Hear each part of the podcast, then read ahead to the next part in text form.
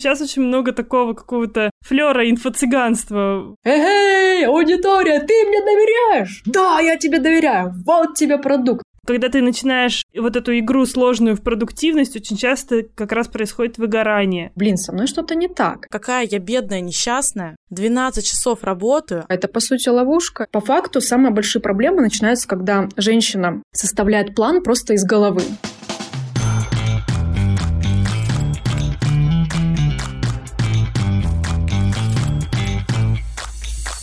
Всем привет! Это подкаст «Несладкий бизнес». Меня зовут Аня, я продюсирую подкасты. Привет, меня зовут Настя, я бизнес-наставник и владелец трафик-агентства. Хотим для начала сказать, что у нас сегодня необычный выпуск. Выпуск выходит при поддержке банка для предпринимателей и предприятий «Точка». Если вы помните, год назад ровно мы уже записывали несколько выпусков с банком «Точка», и в этих выпусках мы уже обсуждали много различных продуктов в «Точке». Поэтому в этот раз мы касаться этого уже не будем. Это будет совершенно другое сотрудничество, о нем вы услышите в середине выпуска. И мы, конечно же, надеемся, что вам понравится этот формат. Напишите обязательно в комментариях, можно нам в личку, как вам такой формат, что нравится, что не нравится и что вы думаете по этому поводу. А сегодня у нас в гостях Анна Всехсвятская, эксперт в области женского тайм-менеджмента, создательница Академии «Время в порядке», инвестор, путешественница и мама троих детей. Вот, ребята, просто дайте шанс этому выпуску. К концу мы прямо разошлись и э, уже начали разбирать личные вопросы и пытались решить, вот, если ты любишь работать, это вот ты загоняешься или это вот нормально считается? Ребят, я за всех вас просто, за всех трудоголиков. Просто угадайте, кто на чьей стороне был. Кто был адвокатом дьявола? Я за всех достигаторов. Я отстояла нашу позицию, ребят, как бы не благодарите. Ребят, надеемся, что вам понравится этот выпуск. Поэтому что? Погнали. Погнали. Аня, привет. Привет, привет. Расскажи сначала, почему женский тайм-менеджмент. Вот мы когда тебя представляли, мы сказали, что ты эксперт в области женского тайм-менеджмента. Потому что женщины и мужчины по-разному устроены, начиная с физиологических особенностей, кончая мировосприятием и количеством сфер, в которых мы действуем. У женщин гораздо больше сфер, у женщин тело нацелено на воспроизведение рода, потомства. И, собственно, это накладывает определенные особенности на нашу энергию, на то, как там, мы принимаем решения, на то, сколько нам нужно всего сделать в течение дня, и поэтому та система, которую предлагают э, мужчины и создают ее для мужчин, не всегда подходит женщинам, а в большинстве случаев все-таки не подходит. В общем, я вижу, что, по крайней мере, даже на своем опыте, когда я начинала, естественно, никакого женского тайм-менеджмента не было, был только мужской, и я просто видела, что частично что-то работает, но очень много условий, которые мне просто не создать в жизни, жизни особенно при наличии детей, особенно при наличии быта, дома, тренировок. И потом уже я поняла, что это даже не тайм-менеджмент. То, что у меня получилось в итоге, это своя методология. Мы назвали ее тайм-баланс, и это больше уже такой следующий шаг после тайм-менеджмента даже. Давай, чтобы далеко не уходить от этой темы, расскажи, в чем отличие мужского тайм-менеджмента от женского и почему мужской не подходит? Может быть, на конкретных примерах? опять-таки, начиная с э, физиологических особенностей. Наше тело женское, оно привязано к циклу, менструальному циклу. Часть месяца у нас э, больше энергии, клетка нацелена на плодотворение, и у нас внутренний подъем, часть месяца у нас меньше энергии. Что с этой информацией делать? Ее нужно просто учитывать при планировании, да, при том же самом. У всех женщин, да, в принципе, и у мужчин разные скорости. И в разные периоды жизни скорость, она разнится. Да? Например, мама ребенка трех месяцев и девушка-студентка — это тотально два разных образа. У студентки чаще всего больше энергии, есть помощь бытовая от родителей, нету никаких там особых обязательств, а мамочка с маленьким ребенком это, скорее всего, полубессонные ночи, плюсом бытовые дела, это еще недовосстановившееся тело, и вот это вот все, это тоже все учитывается, потому что очень часто женщины, естественно, находятся под социальным гнетом, да, и социальными какими-то историями, которые они видят в том числе в Инстаграме, что вот я родила, на третий день я вышла бодрячком, все,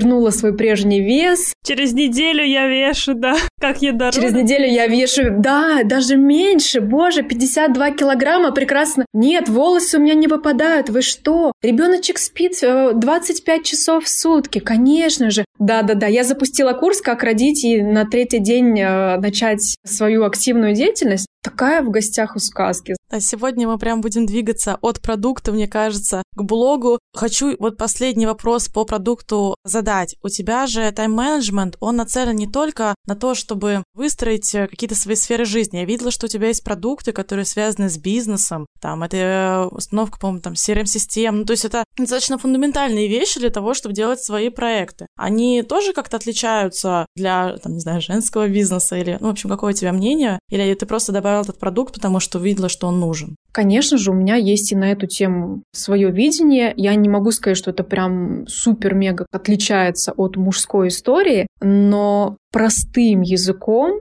для женщин с учетом женских особенностей и особенно с учетом женской психологии, потому что у женщин больше страхов. Женщины не любят э, скукотень, женщины побаиваются делегировать. Не все там умеют хорошо проводить собеседование, не все понимают, на что опираться, когда ты просто берешь людей, какую ответственность передавать, как выстраивать KPI и так далее. То есть все то, что я делала в своем бизнесе, я просто в какой-то момент поняла, что у меня знаний такое количество, и они настолько хорошо структурированы, и есть такой запрос большой от аудитории, что мы также и упаковали и эту информацию тоже. Давай поговорим про продажи. Как у тебя сейчас происходит продажа продуктов? Это только твой блог, это какие-то еще инструменты, вебинары, не знаю. Что ты используешь для того, чтобы продавать? Мы используем по максимуму все те точки касания, где мы видим, что есть наша аудитория какие-то точки касания на данный момент. Понятное дело, что один из основных источников и одна из основных таких активных точек касания — это социальные сети. Это то, где наши потенциальные клиенты проводят много своего свободного времени. Это Инстаграм. Мой Инстаграм, и сейчас мы запускаем отдельно Инстаграм Академии, чтобы получить дополнительный источник активной аудитории. Это YouTube, это email-рассылка и это чат-бот в Телеграме. В меньшей степени это ВКонтакте, там тоже есть немного нашей аудитории, но туда нужен прям отдельный ресурс. Э, у нас пока что его нет, поэтому мы просто в таком режиме дублирования контента там работаем. У нас настроены контентные воронки в чат-боте, в email рассылке. У нас есть автовебинары, у нас есть вебинары, у нас есть блог, ну и, собственно, дальше это уже инструменты пиара, в том числе подкасты, в том числе публикации в СМИ, в том числе различные интервью, статьи. Мы используем и маркетинг, и пиар. А скажи, а как происходит расплитовка вот сейчас? Откуда больше всего приходит, ну, в процентном соотношении? Смотри, где-то 60% это Инстаграм, лента и сторис. Твой Инстаграм. Да, потому что Инстаграм Академии только-только вот запускаем. А 60% идет, ну, прям напрямую, да, из Инстаграма и из ленты сторис. 25% это email рассылка, 10% это бот и 5% это YouTube. У меня такой вопрос. Вот э, я очень много таких, на самом деле, примеров бизнеса вижу, и мне в этот момент становится так, ну, с одной стороны, страшно за владельцев бизнеса, с другой стороны, конечно, радостно, что у них э, действительно сильный личный бренд, а с другой стороны, я думаю, блин, это же все продажи выстроены вокруг одного человека. Ну, то есть, по сути, не было бы там тебя, навряд ли бы оно, ну, то есть сейчас, я так понимаю, оно не сможет функционировать без твоего присутствия, без твоего постоянной подпитки в блога. Вот. Что ты думаешь по поводу этого? Я думаю, что, ну, во-первых, мы проверяли, оно работает без меня. Может быть, не на 100% так, как со мной, но достаточно хорошо. Ну, то есть ты вообще нигде не анонсировала, и все равно там продажи были? Если бы я там на 100% занималась сама там рассылками, чат-ботами, ведением Инстаграма, да, можно было бы сказать, что без меня бы все загнулось, но ну, у меня большая достаточно команда, в том числе, которая занимается и Инстаграмом тоже. То есть это не я там, знаешь, ночами пишу посты, там э, делаю какие-то супер сценарии для сторис. Нет, ну, то есть я лицо, Понятное дело, что я такой генератор смыслов, но если бы мне не нравилось это делать, если бы это вообще было не мое, мне бы не хотелось там условно светить лицом, я бы этого не делала. Я бы настроила систему по-другому. Так как мне это нравится делать, и я действительно, э, если я выхожу в сторис, я это делаю ну, там, с радостью и с удовольствием, а не из-под палки, что мне нужно сделать продажи. Если я пишу пост, который считаю нужным, то я его пишу. Если я не считаю, я писала об этом уже сто раз и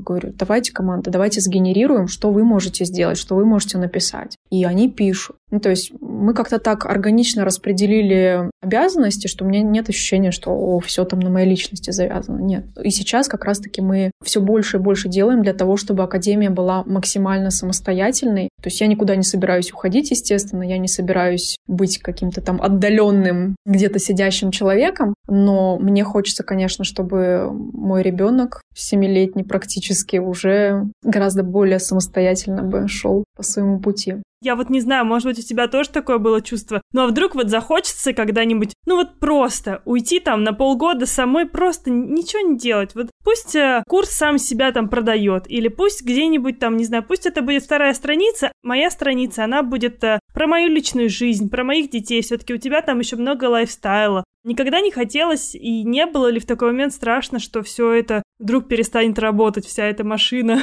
Нет, ты знаешь, я вообще как бы не сильно тревожный человек. Я не боюсь, потому что я точно знаю, что без меня оно сможет работать. Даже если оно там мне иногда, а что, если Инстаграм закроют? Да, пожалуйста. Ну, то есть, во-первых, у нас есть другие инструменты коммуникации. Я же тебе перечислила, что да, сейчас Инстаграм генерирует больше, но не потому, что там только я есть, а потому что на данный момент времени это самый быстрый, самый дешевый, самый простой источник генерации и трафика, и общения с аудиторией. Только лишь поэтому. Если бы мы увидели, что Инстаграм уже так хорошо не конвертирует, мы бы просто все свои усилия, которые мы вкладываем сейчас в Инстаграм, мы бы перенесли там в ту же самую рассылку или чат-бот или еще куда-нибудь. Это не проблема. Инстаграм, на нем свет клином не сошелся. я допускаю, что в какой-то момент я вообще скажу, ребят, я не хочу это делать, и мы будем просто все то, что мы делаем, все то, как мы коммуницируем, мы будем просто это переводить в другие источники, точки касания. Всего лишь один из инструментов маркетинга. Не единственный, не последний. Но если ты умеешь коммуницировать, если ты умеешь доносить ценность продукта,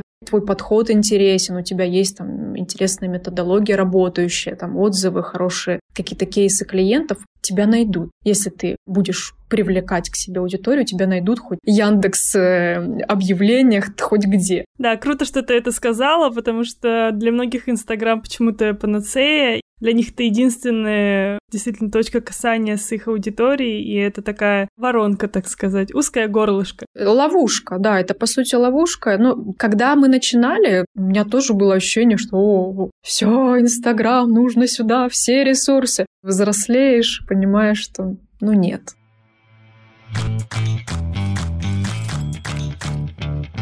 Ты много говорила о команде. Давай поговорим о том, кто сейчас стоит за проектом, сколько у тебя работает человек и какие у тебя вообще позиции есть. Ты уже упоминала о копирайтерах, маркетологах. У меня на данный момент 30, э, там, один или два человека в команде, в штате, и порядка 10, наверное, 15 человек подрядчиков, которые работают проектно под какие-то наши запросы. В команде у меня есть э, верхушка топ-менеджмент, это управляющий, это руководитель отдела продаж, это руководитель HR отдела, это финдиректор и руководитель отдела кураторов, отдела распространения. И дальше, собственно, в отделе кураторов порядка 10 кураторов у нас, э, в отделе маркетинга несколько копирайтеров, несколько дизайнеров, таргетолог, контент-продюсер. Это все люди full time да? Это не part-time работа, они full time работают только с твоим проектом? 90% да. А в какой момент э, вот ты поняла, что нужна такая прям структура, то есть то, что ты все говоришь классно, очень, что есть прям верхушка менеджмента и что так все классно распределено, на самом деле грамотно. Как ты это поняла, что тебе нужна эта система? На самом деле в первом бизнесе, естественно, все было по наитию, такой слепой котенок,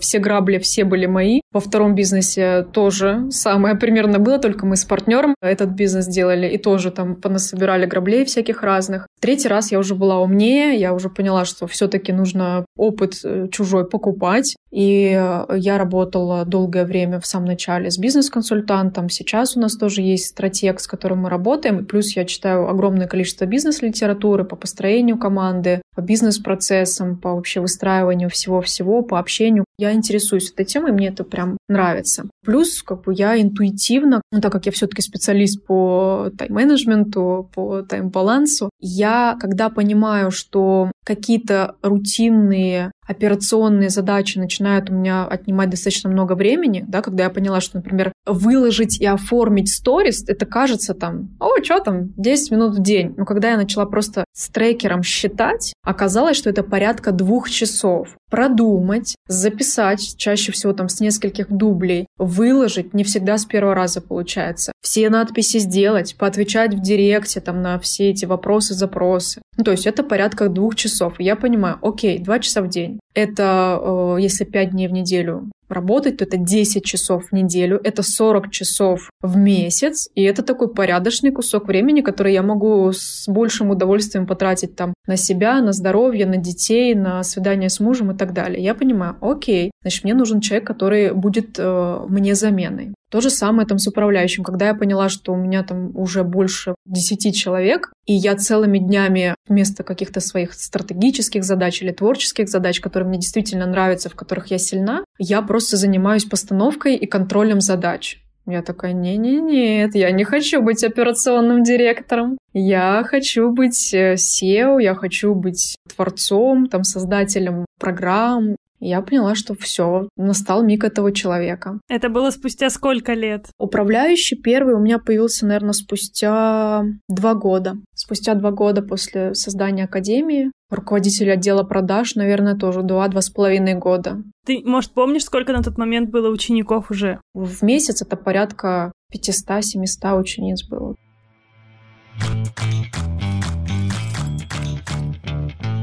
Давай поговорим немного о твоем блоге. Скажи, сколько лет ты уже ведешь э, страницу в Инстаграме? Думаю, что 6 лет. То есть он практически появился вместе с э, твоим бизнесом? На месяц позже. Когда я запустила первый курс, я поняла, что о, нужно как-то продвигать. И так как я выросла из э, ЖЖ, из Life Journal, не знаю, знает ли кто-то из вашей аудитории, ну, в общем, старожилы блогинга, у меня был изначально Life Journal. ЖЖ, там было порядка, за несколько лет я накопила около двух тысяч подписчиков. Ну, собственно, моя первоначальная аудитория в Инстаграм — это люди, которые перешли за мной из блога. ЖЖ тогда прям умер как-то капитально, сразу быстро, все перешли в Инстаграм. Вот, и, собственно, был тогда ВКонтакте, и только-только начинался Инстаграм. И это был, собственно, практически единственным источником трафика тогда доступного. Как ты начинала развивать свою страницу в Инстаграм? Какие ты тогда в 2015 методы продвижения использовала и как они изменились сейчас? Я уже сказала, да, что моя первичная аудитория не прям с нуля, знаешь, начинала. То есть все-таки я там часть аудитории, может быть, около тысячи человек, наверное, ко мне перешло из моего ЖЖ. И дальше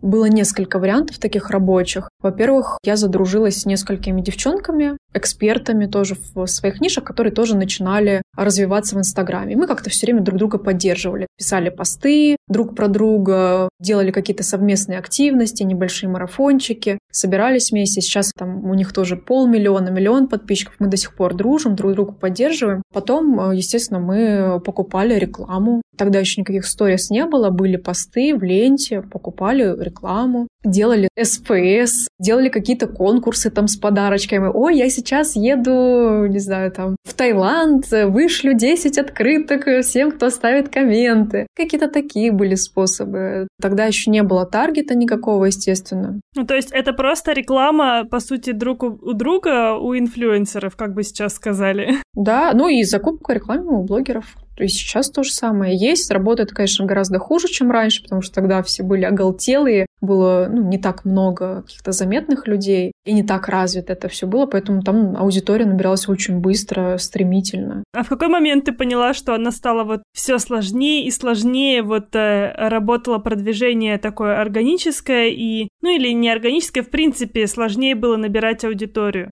Ты знаешь, наверное, пару-тройку лет назад, э, вот прям конкретно мы поняли, что, ага, допустим, уже марафоны, которые раньше работали, они уже не так хорошо работают. Гивы, первые гивы реально были хорошие. Мы получили много оттуда аудитории, в том числе активной аудитории. Потом, естественно, это все хуже, хуже, хуже. В час по чайной ложке. Ну, где-то, наверное, вот конкретно два года назад реклама у блогеров э, перестала хорошо работать. Но зато таргет, э, мы научились его настраивать так, что прицельно целевую аудиторию мы находим, предлагаем ровно то, что ей нужно в данный момент времени. Ну, то есть мы просто переключились, знаешь, мы переключились, если раньше это было количество, много-много, быстро, то сейчас это скорее качество, и мы понимаем, что даже если придет там тысяча человек, но это будут целевые люди, которым интересно, которые пришли конкретно к тебе, то это очень неплохо. Главное же провести по, там, по воронке, да, правильно донести все ценности, дать человеку там инструменты, дать человеку опору, показать, как можно по-другому.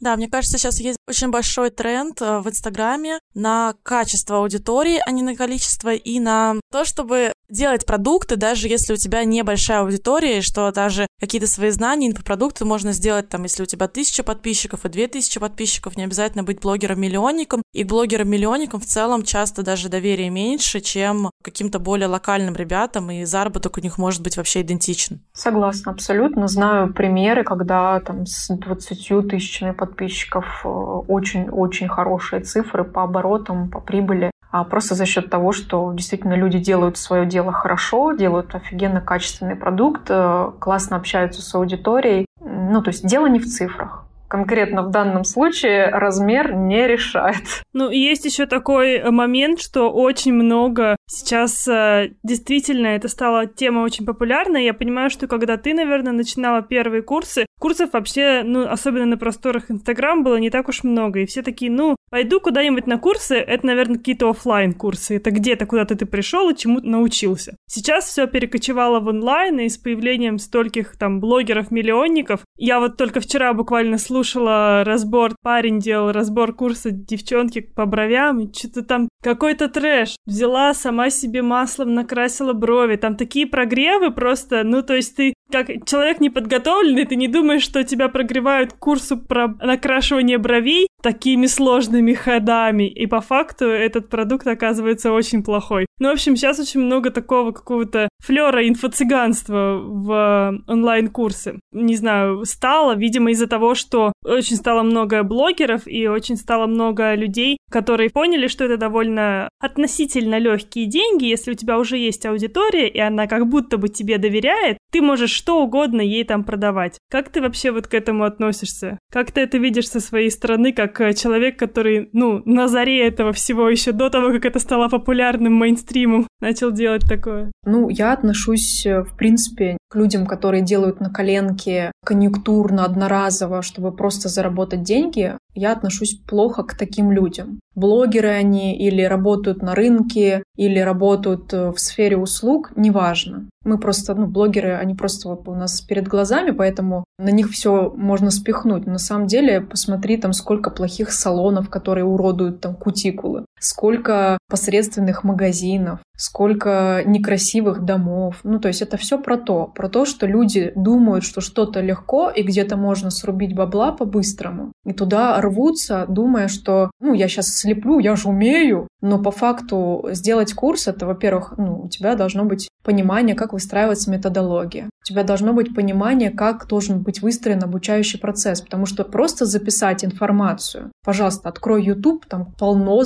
записанной информации. Как делать, что делать. Но, во-первых, тебе нужно продумать, как сделать так, чтобы человек не слился на третьем занятии, а дошел до конца. Сейчас, если ты посмотришь статистику онлайн-школ, доходимость до конца, дай бог, если 50%. Дай бог. У меня один из важнейших параметров в академии — это доходимость. То есть наша задача не просто продать, да, о, мы прогрели, продали на 5 тысяч. Да пофигу, сколько мы продали. Главное, сколько мы довели до конца. И все ресурсы мои и моей команды направлены на то, чтобы как сделать так, какие инструменты мы должны использовать, чтобы человек не просто пришел к нам, а чтобы он ушел с результатом. Поэтому у нас доходимость 83-87%. Примерно на 30-35% выше рынка. За счет чего? За счет того, что у нас 15 инструментов коммуникации, общения, возвращения, мотивации в процессе обучения, чтобы человек действительно с радостью проходил это обучение, не чувствовал это обязаловкой, ему было бы интересно, там была бы геймификация, с ним бы общались, ему бы звонили, если бы там он не выполнил два задания и так далее. Я выступаю за то, что однозначно это методология, это сервис, это понимание, как человека довести до результата и сделать так, чтобы он к тебе вернулся и о тебе рассказал. Что делают блогеры? Эй, аудитория, ты мне доверяешь? Да, я тебе доверяю. Вот тебе продукт. Там какая-нибудь халабудень, они несут эти деньги, они не получают достаточно качественный продукт. Они, даже если получают знания, они редко получают какой-то опыт, который можно где-то применить. Они остаются недовольными, и они просто второй раз к тебе не приходят. Именно поэтому для меня показатель того, что вот это обучение не стоит покупать, если блогер говорит, будет только один поток, заходи, покупай, повтора не будет. Почему? Вроде бы курица, несущая золотые яйца. Ты сделал продукт. Это же логично, что имеет смысл его продавать из месяца в месяц. Но почему ты не продаешь? Да потому что результата нет. Потому что это конъюнктура собрать деньги, пойти дальше. У меня, например, успеваю все, которое я сделала 6 лет назад. Мы провели 38 потоков. 38 потоков за эти 6 лет. Почему? Потому что я точно знаю и понимаю, что у меня каждый год выходят обновления. Методологические, эстетические. У меня работает офигенная команда, которая не просто я там, ой, девчонки, будьте волонтерами у меня на обратной связи. Нет, это люди, которые получили сертификаты в Эриксонском университете коучинга, которые проработали там больше двух лет с этими группами, которые знают все ответы на все вопросы, которые супер мотиваторы с отличными голосами, там прошли ораторские курсы. Я в это вкладываюсь. Это моя репутация, и это мое детище. Можно, можно срубить бабла. Вопрос, надолго ли? Ты в одном интервью говорил о том, что работаешь сейчас 3-4 часа в день. Это так? Вот сегодня вообще два наш с вами подкаст. Ну, понятное дело, что не всегда так. Скажи, на какие задачи сейчас у тебя уходит время и как оно распределяется? Ну, я вам сразу скажу, что я как бы не, не летаю на розовых пони, и это не всегда, не сто процентов так. Все-таки бывают какие-то дни, когда там это и 6, и 8 часов. Иногда бывает, что это и 6, и 8 часов. Слава богу, что это бывает не знаю, может быть, 3-4 раза в месяц, не чаще. А в большей степени это 3-4 часа. Я чем занимаюсь? Я занимаюсь э, работой с топ-менеджерами со своими. Ну, все, что касается стратегии, да, мы продумываем, мы простраиваем, мы решаем какие-то сложности, мы смотрим, а что дальше, планируем вместе. Также я включаюсь, когда нужно провести какие-то ключевые интервью с сотрудниками, да, с новыми. Я периодически вот с такими ключевыми людьми тоже финальные собеседования провожу. Я общаюсь с нашим консультантом по бизнесу, да, мы тоже смотрим упаковка продукта, какие-то там оцифровки, аналитики. Я занимаюсь частично контентом, да, то, что мне нравится писать из постов. Просматриваю всю аналитику. Постоянно разрабатываем что-то, да, какие-то продукты. Разрабатываем, дорабатываем. У нас есть еженедельные сессии с кураторами, потому что они такие мои помощники, методологи. Мы с ними тоже работаем часик-полтора. Мне кажется, что вот то, что ты рассказала, это прям какая-то идеальная жизнь предпринимателя, когда он занимается в своем бизнесе тем, что ему прям нравится. Почему вообще вот ты, может быть, как-то э, думаешь или анализировала, люди, которые вот часто начинают, я могу по себе судить, когда ты начинаешь вот эту игру сложную в продуктивность, очень часто как раз происходит выгорание. Потому что ты играешь в классическую продуктивность представление человека о том, что такое быть там, эффективным, продуктивным. Это значит написать список из 20 пунктов и в конце дня, чтобы там везде стояли галочки. Но, как по мне, это превращение себя в тотального робота, да, в человека, который вот ходит из пункта в пункт, все вычеркивает. Жизни в этом, конкретно жизни, наслаждение процессом, радость маленьких моментов там просто ноль. Ты не чувствуешь никакого сока, ты не видишь яркости, ты просто заточен под выполнение, выполнение, выполнение. Дела никогда не кончаются. Я все-таки смотрю на жизнь, ну, более широко, что ли. Я понимаю, что, допустим, моя работа — это всего лишь одна, там, восьмая часть моей жизни. Да, важная, да, интересная, да, приносящая достаточно большое количество денег, но одна из. И, например, что дает мне ощущение радости? Взяла старшую дочь пораньше из садика, мы с ней пошли просто гулять, э, приготовить э, зеленый чай в термос и пойти на холм. Или спонтанно позвонить подружке и сходить в кино. Или там сбежать с мужем на свидание вечером. Это жизнь. Те мгновения, которые ты будешь помнить на смертном одре, да? Когда ты пытаешься всю свою жизнь уложить там строго в расписание, в пунктике, ты действительно становишься таким ну, солдатиком, да, солдатиком, человеком функцией. Для женщины это тотально вообще не ее путь, потому что женщина в том числе про спонтанность, про удовольствие, про наслаждение, про легкость, про игру и так далее. Поэтому я за то, чтобы все это миксовать, все эти пунктики важные, не напихивать, да, как э, сардины в банку, как шпроты, так, чтобы у тебя никакого продыха не было, чтобы это все миксовалось э, с отдыхом, с восстановлением и с разными твоими важными сферами. Потому что как только у тебя баланс уходит, ну, баланс устроен как маятник, как только маятник качается в одну сторону и зависает там, у тебя наступают проблемы. Ну, мамочки часто чувствуют вину там по отношению там, к детям, уработались. Ты чувствуешь неудовлетворенность, потому что там тебе не нравится свое отражение в зеркале, лицо плохо выглядит, одеваешься однообразно каждый день. Ты всегда должна думать, а чем мне это все сбалансировать? Как сделать так, чтобы моя жизнь не была просто продуктивной, чтобы я достигала, у меня была галочка «ты успешна», чтобы ты была счастлива, наполнена, и чтобы в твоей жизни действительно было ощущение, что ты не просто выживаешь и бежишь куда-то ради этой самой галочки или значка, а все-таки ты наслаждаешься этим процессом. Когда это так, не случается выгорание, не случается откатов. Просто идешь в своей скорости, понимаешь, что у нас тут не стометровка, у нас марафон, в котором нужно просто очень бережно относиться к своим ресурсам, рассчитывать на длинную дистанцию, понимать, что жизнь завтра не закончится. И за твоей достигнутой целью через месяц там, или через год будет новое. И если ты думаешь, что там вот этот успех мнимый, который на самом деле занимает 1% из всего твоего пути, он тебе доставит очень много радости, то ты ошибаешься. Самый лучший проверочный вопрос, ты вообще победы празднуешь? Ты вообще радуешься своему результату? Потому что 99% нашей жизни — это процесс. Достигаторы, достигаторы как-то забывают об этом, и получается, что ты такая оглянулась, о... Долго занимаюсь темой вот э, баланса, там тайм-менеджмента, консультируюсь там и с коучингом, эту историю там 10 тысяч раз уже обмусолили. Сейчас у нас будет батл ангелы и демоны. Вот я на твоей стороне, Аня, а здесь вот сидит человек, который просто такой, ох уж эти ваши отдыхи, эти ваши маятники, вот это ваши... Давай, давай, давай, я с удовольствием, я с удовольствием. Ребят, вы уже поняли, что я согласна не со всеми пунктами Анны, и мы решили узнать мнение компании банка «Точка». Поэтому сейчас мы будем звонить точке. Точка не знает о том, что мы им звоним. Этот звонок полностью анонимный. И сейчас мы будем задавать достаточно нетривиальные вопросы для банка банку.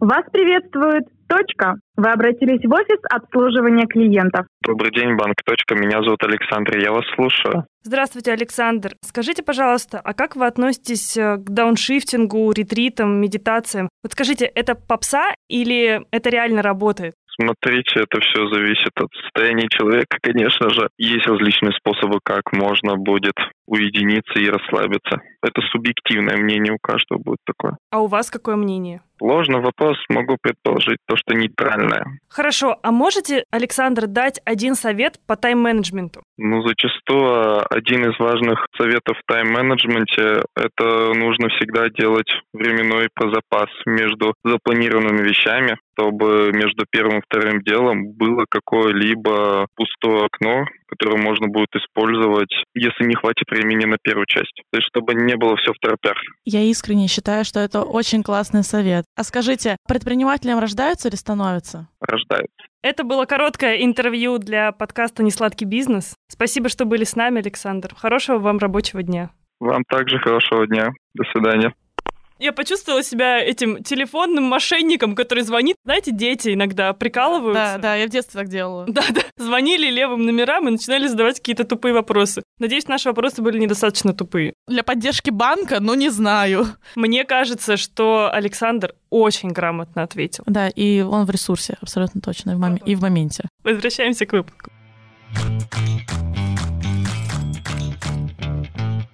Не то, нет, все неправильно, все не так, Аня. Мне кажется, я как будто просто не до конца, может быть, понимаю там себя или эту тему, поэтому я хочу сдать, пока у меня есть такая возможность. Мы с Аней писали полгода назад предысторию. Писали тоже полгода назад выпуск про тайм-менеджмент, и мы там с Аней сидели, вообще два этих э, зайчики-ангелочка, две бабочки о том, что да, вообще капец отдыхать надо, вообще так отдыхать надо. Короче, я на этом отдыхе настолько расклеилась, что я сейчас фигачу просто как не в себя. Целую неделю у меня, короче, очень много там проектов, сейчас много много задач, и они такого нового уровня. Ну, то есть я как бы перехожу там от, не знаю, фриланса опять к бизнесу, я там блог свой начинаю развивать на других совершенно уровнях, скоростях. Из-за этого мой график, ну, он примерно там, рабочий день типа 12 часов идет. И раньше бы у меня было к этому такое отношение, какая я бедная, несчастная, 12 часов работаю, а надо же там еще с подружкой поболтать. Какая я вся трудяга такая. А сейчас я поняла, блин, а я так от этого кайфую, я так от этого кайфую. Вот я сейчас смотрю на свой график, а у меня просто нет свободных там слотов. Я вот сейчас Ане предложила там чуть ли не ночью завтра встретиться, потому что не виделись мы с ней там лично давно. И я понимаю, что я на самом деле в этом такое огромное наслаждение получаю. Именно от того, что я чувствую, что я очень быстро двигаюсь и очень быстро тестирую все гипотезы и получаю очень быстрый какой-то результат. И я вот в этом потоке чувствую себя вот прямо как будто в своем потоке. А все то, что вот было там летом, когда я сидела такая, ой, не перетрудиться бы, ой, там,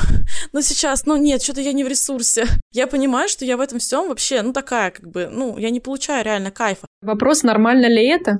Да, нормально ли это?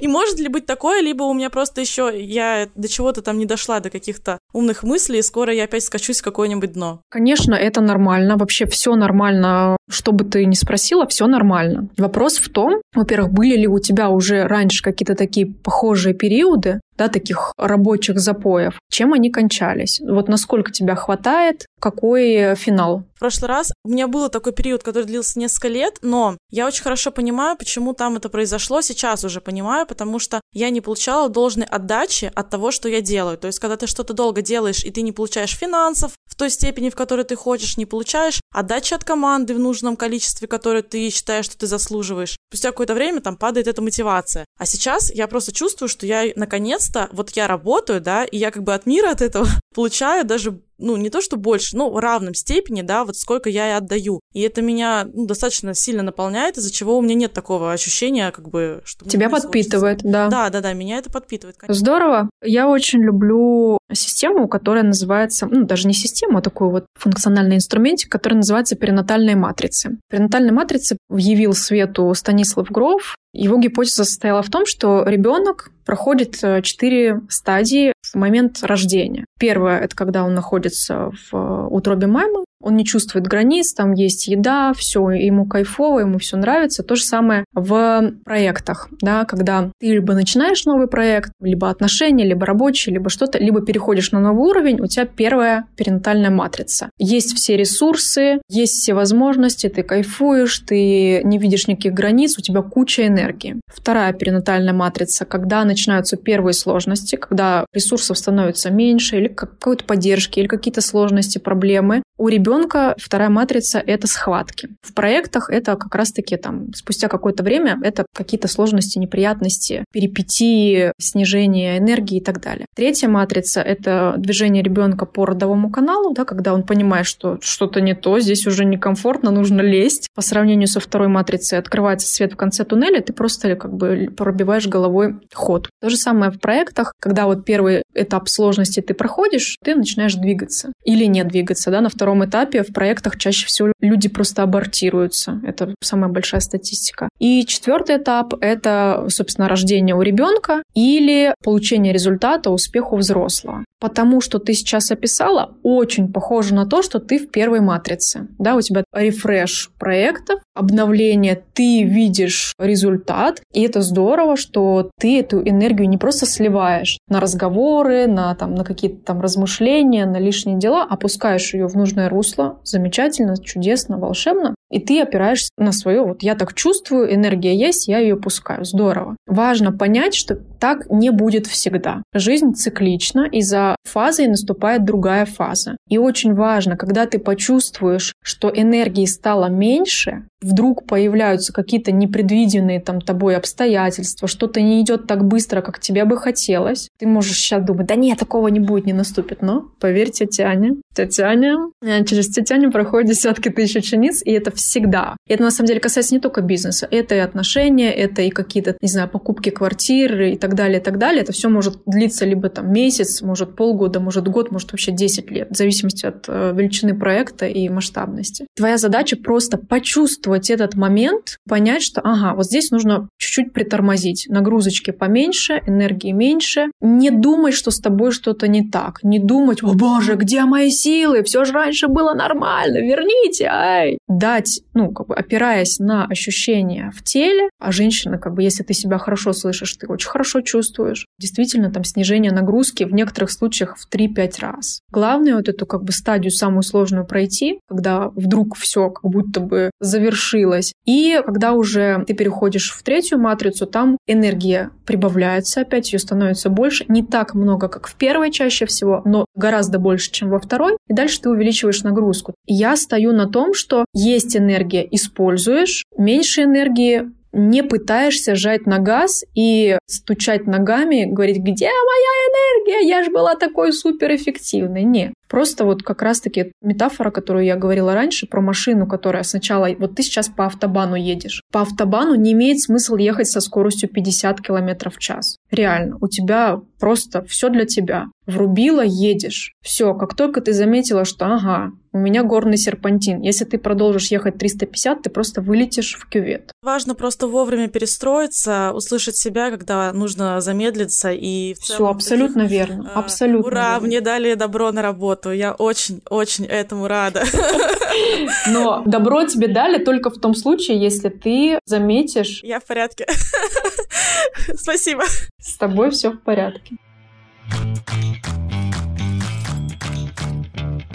Итак, традиционный блок цифр. Аня, скажи, какой оборот был агентства за 2020 год, если можешь говорить эти цифры, и, может быть, какие-то планы на 2021, чтобы понять порядок вообще размера твоего бизнеса? Сложный вопрос.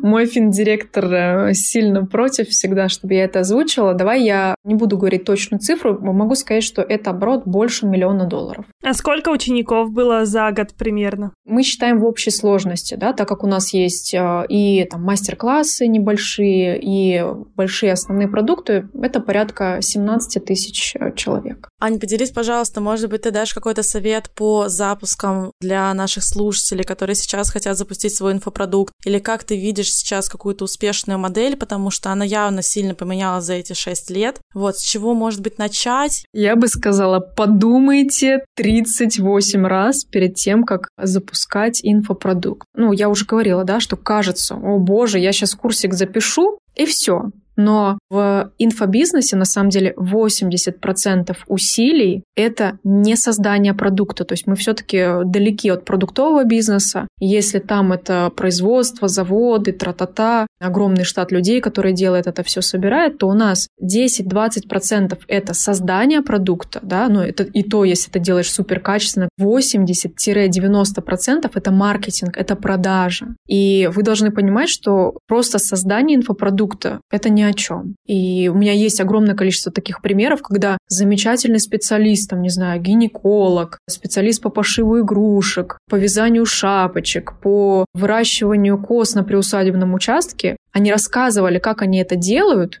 и они действительно это делают просто великолепно, замечательно, но почему-то курсы не продают. Люди были не готовы к тому, что как же, ну есть продукт, есть покупатель, ну понятно же. Но нет, продуктов такое количество, ну, то есть продуктов больше, чем марок молока, на самом деле. Если в магазине ты приходишь, ну, там, ну, 5 производителей, то таких, как вы, ну, уже там 35. И здесь очень важно понимать, готова ли я какое-то время вкладывать в узнаваемость себя и продукта, работать там в ноль или в небольшой плюс. Ваши основные усилия все-таки должны быть нацелены на то, чтобы это был действительно качественный продукт с продуманной там обратной связью и с продуманной результативностью. И дальше уже точечная, классная работа, прежде всего с выпускниками, потому что они — это ваше сарафанное радио, продумывание, как вы можете стимулировать это сарафанное радио, как можете сделать так, чтобы о вас больше рассказывали там в сторис или лично своим друзьям и знакомым. Я всегда рекомендую начинать ну, с малого, да, не сливать сразу сразу бюджеты там на каких-то супердорогих блогеров. Может быть, кого-то по бартеру пригласить пройти, да, чтобы человек не платил за курс, но э, отплатил бы вам рекламой. Может быть, опять-таки познакомиться вот с какими-то интересными девушками в около ваших сферах, с которыми вы будете на одной волне, с одной стороны, а с другой стороны будете поддерживать друг друга, рассказывать там про блоги друг друга. Тоже такая группа поддержки всегда, в принципе, безбюджетная история, но очень хорошо работающая, потому что когда вы по-настоящему интересуетесь другим человеком, и он вами, это всегда видно. Это видно, что это не реклама, это по любви. Я тебе сейчас прям сильно плюсую, потому что я столько видела, у меня знакомые, просто они все запускают поголовно какие-то курсы, и я говорю, блин, ребята, вы сначала продайте этот курс, потом уже записывайте. Они такие, у нас такая красивая картинка, такая красивая, там и вот это, и на заднем фоне, и мы сейчас запишем курс по тому, как правильно заваривать фильтр кофе.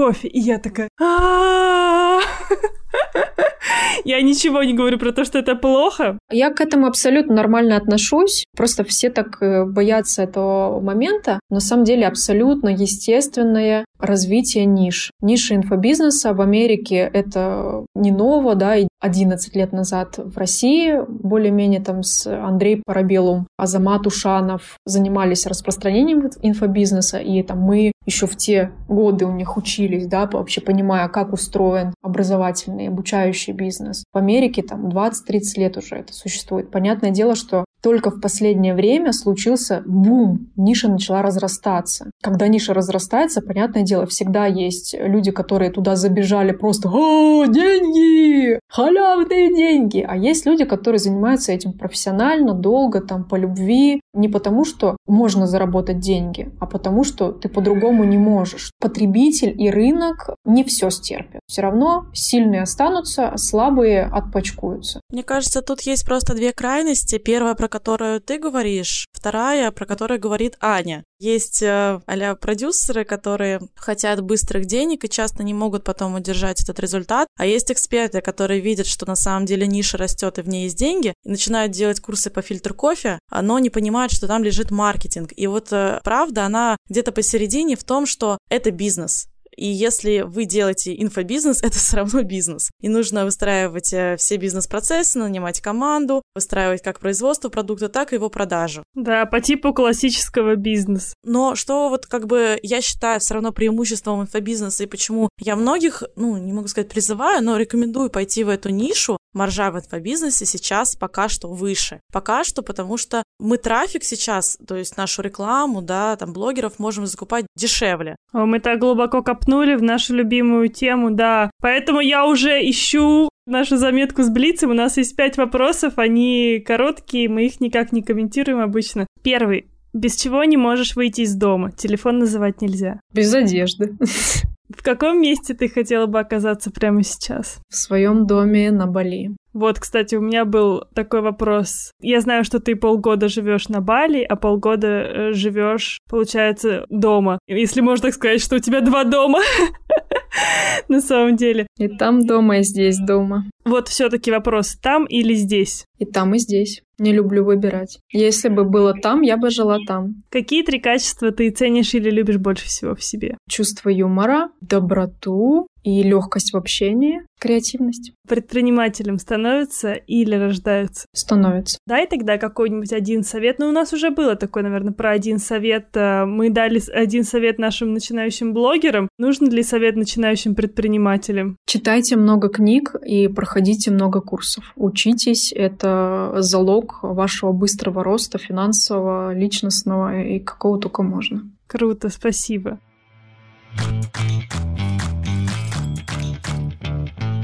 С чем-то я все равно не совсем согласна. Ну, я Понятно. не могла полностью согласиться. Вот. Но это скорее мне не очень нравится деление вот на женское мужское. Я все равно пытаюсь э, быть феминисткой.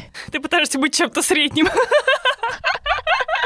Нет, я в целом поняла подход Анны. Мне он все равно не совсем близок, наверное. Блин, классно, когда есть полярные мнения, потому что на самом деле мне Аня очень импонирует, и вот этот подход, что нужно держать этот work-life balance и вот это все, вот эти вот модные словечки, это прям про меня, если честно. Ребята, напишите, как вам этот выпуск, обязательно оставьте свои оценки в Apple подкастах и сердечки в Яндекс Музыке, и можно написать нам в комментариях или в нашем инстаграме нам лично написать, вы на чьей стороне. На стороне Насти, на стороне трудоголизма, работы ради работы, деньги. И ради работы, ради денег, господи, Аня, не, ты, ты, ты, что ты такое тут говоришь вообще? Все, ребята, давайте, пока-пока, встретимся с вами через неделю.